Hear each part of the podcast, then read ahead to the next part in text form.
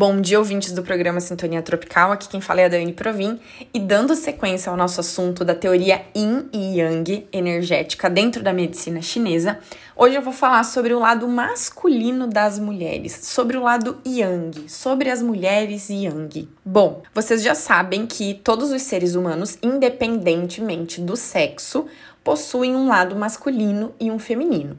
E o lado masculino, que é o yang, que é a ação, que é a atitude, e temos também o princípio feminino, que é o yin, que é a energia receptiva, do deixar acontecer, da confiança e da fé. Porém, o princípio feminino muitas vezes é associado à fraqueza, à passividade e à inferioridade, enquanto o princípio masculino é comumente associado à força bruta e à superioridade. E assim é que vão criando os estereótipos, as crenças e as autoimagens em busca incessante e inconsciente de provação. É maravilhoso ver o nosso empoderamento, a nossa busca pelos direitos, a determinação e as nossas conquistas. E eu, como mulher, particularmente falando, amo tudo isso. Somos nós usando o nosso poder masculino, usando a nossa energia yang, que também faz parte de nós mulheres, nos apropriando dessa energia, que por várias e várias gerações isso se manteve é, de fato adormecido.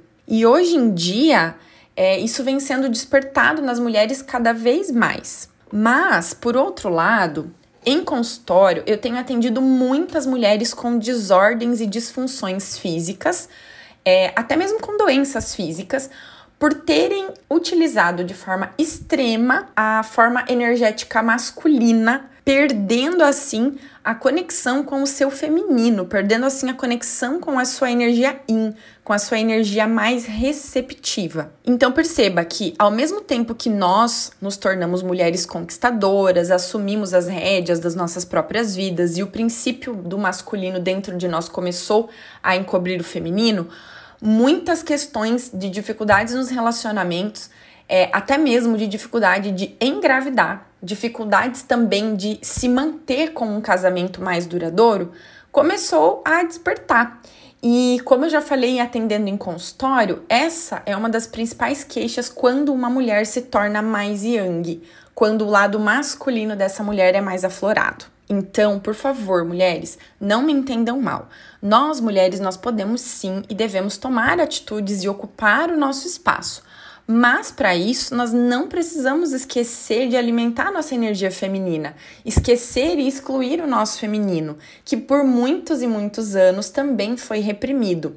Muitas vezes ser mulher significa sofrimento, muitas vezes ser mulher significa ser rejeitada, muitas vezes ser mulher nos traz essas crenças de que nós não somos merecedoras e dignas de sermos felizes do nosso trabalho, com a nossa família e com aquilo que nós desejamos. E eu preciso deixar bem claro para você também que há momentos na nossa vida que pedem sim uma energia mais yang, uma energia de ação para que a gente também não fique estagnada, mas sem perder, mulheres, a nossa energia yin, que é a nossa essência, que é tudo aquilo que nós já somos dentro da nossa mais alta verdade.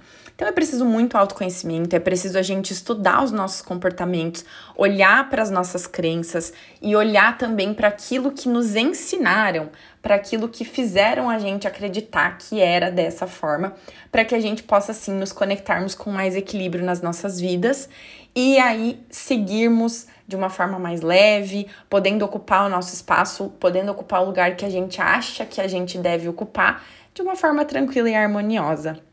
E eu deixo aqui a pergunta para você: você é uma mulher yang?